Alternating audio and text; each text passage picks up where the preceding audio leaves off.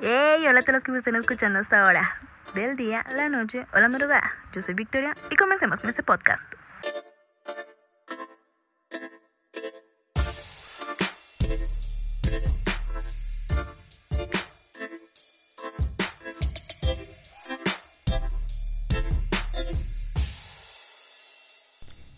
Bienvenidos a todos los que se conectan conmigo una vez más en este podcast. Su podcast. ¿Ya tienen su bebida, snack o dulce favorito a la mano? Pues espero que sí, porque recuerden que aquí ustedes pueden opinar, debatir y hasta discutir, pero no pueden olvidar conectarse conmigo cada semana. Comencemos. En el tema del día de hoy nos vamos a transportar a la fantasía, a la leyenda, el mito, el misterio que trae cada relato que escuchamos. Hoy hablaremos de la mitología griega, sus dioses o más bien Zeus. en otro podcast hablaremos sobre personajes y otros dioses importantes en esta mitología. Ok, la mitología griega se compone como la recopilación de mitos, leyendas y relatos pertenecientes a la antigua Grecia. Estos relatos mostraban cómo los griegos percibían el mundo, lo explicaban y lo plasmaban en gran medida su cultura. Se dice que los griegos se inspiraron en el imaginario de civilizaciones vecinas para crear sus propias versiones o teorías respecto a diversos temas, como la creación, por ejemplo. En la mitología, se dice que antes de la existencia de los dioses, el mundo era gobernado por los llamados titanes, deidades nacidas de la unión de Urano, la Tierra, y Gea, el cielo. No sé si lo estaré diciendo bien. Bueno, sus proporciones eran bastante gigantescas y representaban las distintas fuerzas elementales de la naturaleza. Cronos, el titán más conocido, se convirtió en el más importante luego de derrotar a su padre gracias a la ayuda de su madre, y pues era el único con el valor de hacerlo. Se decía que así como Cronos derrotó a su padre, de igual forma él iba a ser derrotado por uno de sus hijos. Por esto Cronos decidió tragarse a cada uno de sus hijos producto de la unión con Rea. Estos hijos que desafortunadamente fueron tragados son Estia, Hera, Demeter, Hades y Poseidón. Rea, la esposa de Cronos, cansada de que éste se devorara a sus hijos cuando dio luz al sexto bebé, decidió esconderlo y darle así una piedra en su lugar a Cronos para que éste se lo tragara. Todo esto para poder esconder a su hijo, llamado Zeus, en una cueva. Allí, Zeus creció, y cuando tuvo la edad suficiente para enfrentar a su padre, le dio a beber un elixir, provocando que Cronos vomitara a cada uno de sus hijos. En este momento empezó la titanomaquia, la gran guerra entre titanes y los nuevos dioses liderados por él. Lanzando su rayo, Zeus venció a los titanes, mandándolos al Tártaro, el lugar más profundo del inframundo, coronándose así como el padre de los dioses y los hombres. Después de esta guerra, Zeus se repartió el mundo con sus dos hermanos, Poseidón y Hades, Zeus dirigiendo los cielos, Poseidón las aguas y Hades el inframundo. Bueno, y después de semejante introducción y de brindarles un poco de conocimiento que espero y aspiro hayan aprendido, vienen los comentarios. Recuerden que esos comentarios son primero que todo con tintes de ironía, con ánimo de entretenimiento y por supuesto sin faltar el respeto a nadie ni a nada. Pero bien, primero que todo, ¿cómo tú te vas a comer a tus hijos? Por Dios, ¿qué es esto? Si no quieres que tus hijos te destronen, pues ni tengas hijos, ¿Qué pasó con las clases de sexualidad? El condón, los métodos de planificación. Pero entonces, como no te queda de otra porque me imagino que esa plática se perdió, decides tragarte a tus hijos. ¿Cómo no vas a sentir que te dan una roca en lugar de un bebé? ¿Qué es esto? Imagínese la gastritis tan terrible que le dio a Cronos después de supuestamente haberse tragado a Zeus. Ni la leche de almendras o el agüita de apio le podría calmar ese malestar. Y bien, ¿por qué, Rea querida, no te separabas de Cronos? ¿Cómo después de ver que se te comían los hijitos actos y perturbador, no te ibas? Aunque bueno, podría ser también que no quería estar lejos de ellos, así fuera por medio de un estómago bastante amplio, por supuesto. Además, qué incomodidad vivir en un estómago con otros cuatro hermanos, o sea, cero la privacidad. Perfecto. Después de esos comentarios un tanto anegados ante la cordura y el sentido común, es decir, después de tanta bobada junta sin mayor propósito que el entretener, continuemos hablando un poco del dios que gobernaba el Olimpo, o sea, Zeus, el padre de los dioses. Bueno, pero ya dejemos un poco de lado sus actos heroicos y su posición como rey supremo, porque dicen las malas lenguas, o bueno, solo las lenguas, que Zeus ya en su trono, quizá aburrido, quizá desparchado, quién sabe, llevaba una vida sumamente interesante, o lujuriosa mejor. Se dice que Zeus padecía de un apetito sexual desmedido, o monumental si lo prefieren. Primero que todo, debemos aclarar que Zeus estaba casado con su hermana Hera, la cual era bastante celosa, y con justa razón. Pero hey, pausa ahí, ¿cómo así que con la hermana? Con tantas mujeres en el mundo se quedó con la que compartía el ADN, sin hablar de lo loco o traumático que me resulta esto. En fin, unas cuantas o muchas historias bastante populares catalogaron a Zeus como el Don Juan del Olimpo. Una de estas tiene que ver con Danae y Zeus, lógicamente. Esta historia brevemente dice que el padre de esta chica la encerró en una torre para que no tuviera ningún contacto con cualquier hombre, porque según el oráculo, Danae tendría un hijo varón que posteriormente acabaría con la vida de su abuelo. Por tal predicción, el padre asustado, un tanto temeroso, tomó esa, según él, prevenida decisión. Con lo que no contaba el rey de Argos, o sea, el padre de Danae, era que a Zeus nada se le escapaba y que no había obstáculo alguno para impedir acercarse a alguien que le atraía. Entonces Zeus dijo, Quítate que aquí te voy. Y efectivamente se acercó a Danae, bañándola en una lluvia de oro, consumiendo por fin su deseo, el cual, producto de este, nació Perseo. Y sería quien ciertamente cumpliría con la predicción del oráculo. Creo que es el baño más placentero que alguien se ha podido dar. Sigamos. Otro escándalo o historia que protagonizó Zeus es la de Leda y el cisne. Leda, la esposa de Tindareo, rey de Esparta, era una mujer muy muy bella, una mujer atractiva que le gustaba pasear por el río Eurotas. Aquí todo bien, todo bonito, hasta que Zeus se obsesionó con ella y pensó que como la carta de la lluvia de oro ya la había utilizado, pues transformémonos en otra cosa. Y el resultado fue un cisne asustado, tratando de escapar de un águila. Después de la cooperación de Leda con el cisne y calmar dicha angustia, el cisne se dispuso a seducirla para finalmente ejecutar su propósito y dar a luz cuatro hijos, o más bien poner cuatro huevos.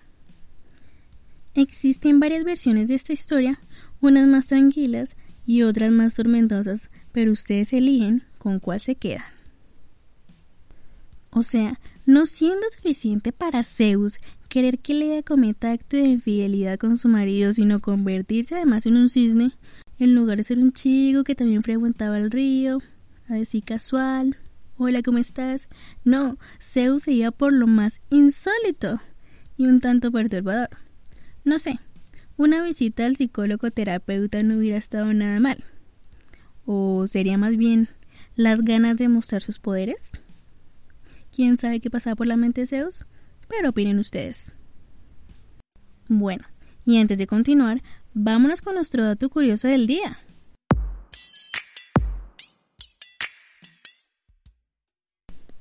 ¿Alguna vez se han preguntado de dónde provienen los dichos que usamos de forma cotidiana? ¿Han escuchado de pronto ustedes la expresión tomar al toro por los cuernos? Pues bien, el origen de esta frase viene precisamente de la mitología griega y hace referencia a los doce trabajos asignados a Hércules o Heracles, como prefieran llamarle. Esto como penitencia por haber asesinado a su esposa y a su hijo.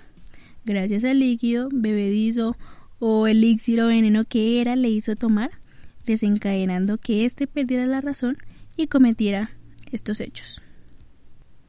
Entre estos doce trabajos aparentemente imposibles, Hércules tenía uno, el cual consistía en capturar al toro de Creta, este animal fuerte y desafiante.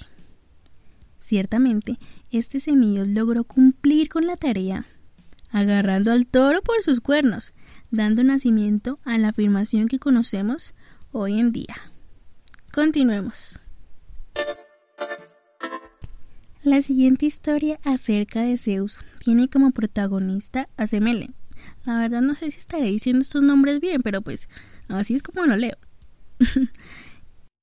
Semele, hija de Cadmio y Armonía, Armonía, supongo, dice que Zeus visitó en forma de mortal a Semele. La conquistó y la dejó embarazada, producto de este encuentro. Hasta ahí, ok. Pero el problema fue que era esta esposa mortificada por las andanzas de su marido se presentó en forma de su vieja niñera y le generó la duda acerca de la verdadera identidad del responsable de dicho embarazo. Cuando Semele y Zeus se encontraron de nuevo, ésta le pidió que le concediera un deseo. Zeus aceptó y ella le pidió que se revelara tal y como él era verdaderamente a pesar de que Zeus no quería hacer esto porque sabía qué consecuencias traería. Tuvo que cumplir su palabra, tomó nubes y rayos para mostrarle quién era en realidad. Al hacer esto, esa luz tan cegadora que emanaba Zeus desintegró por completo a Semele, haciéndola obviamente desaparecer. Zeus alcanzó a salvar al bebé aún sin nacer y lo puso en su pierna para después llevarlo a otro lugar y salvarle la vida. Bueno, esta historia como trama de novela mexicana me gustó, aunque bueno, al final no fue para nada feliz.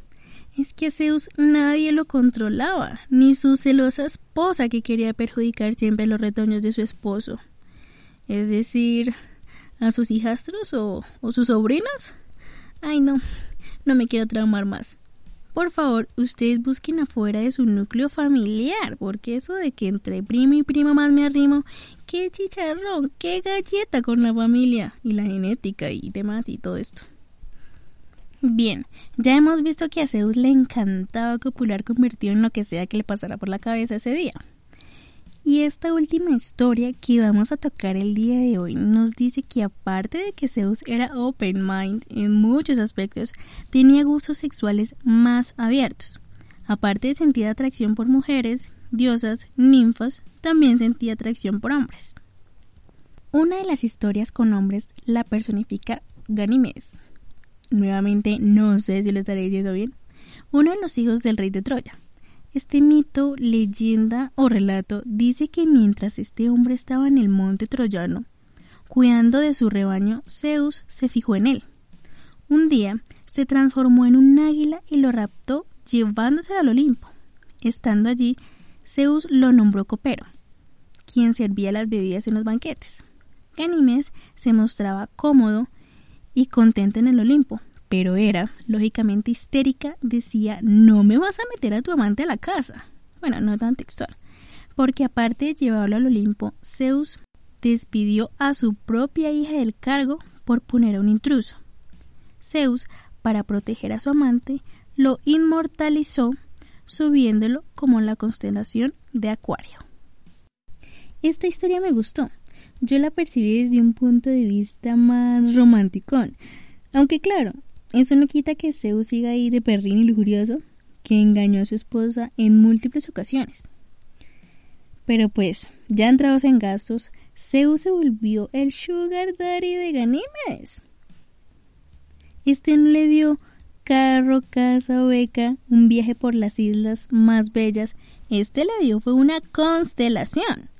Estas formas de los ricos, o en este caso los dioses de demostrar el afecto, es bien exótica. Según la mitología, Ganimes era más joven en apariencia física respecto a Zeus.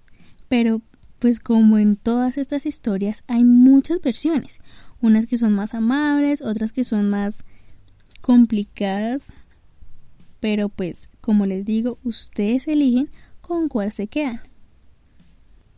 En conclusión, la mitología en sí tiene muchísima, muchísima tela donde cortar, mucha historia, muchos aspectos interesantes, símbolos que hoy se usan en día y no conocemos su origen, muchos de estos son gracias a la mitología, como por ejemplo lo del dicho y demás.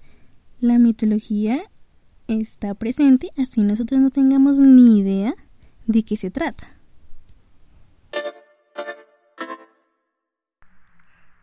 Y antes de finalizar, nuestra iluminación del día.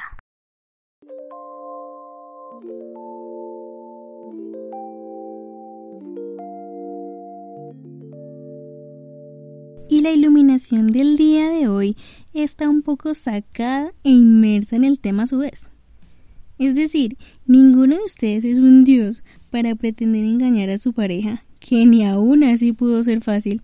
Es más, ni siendo mortales.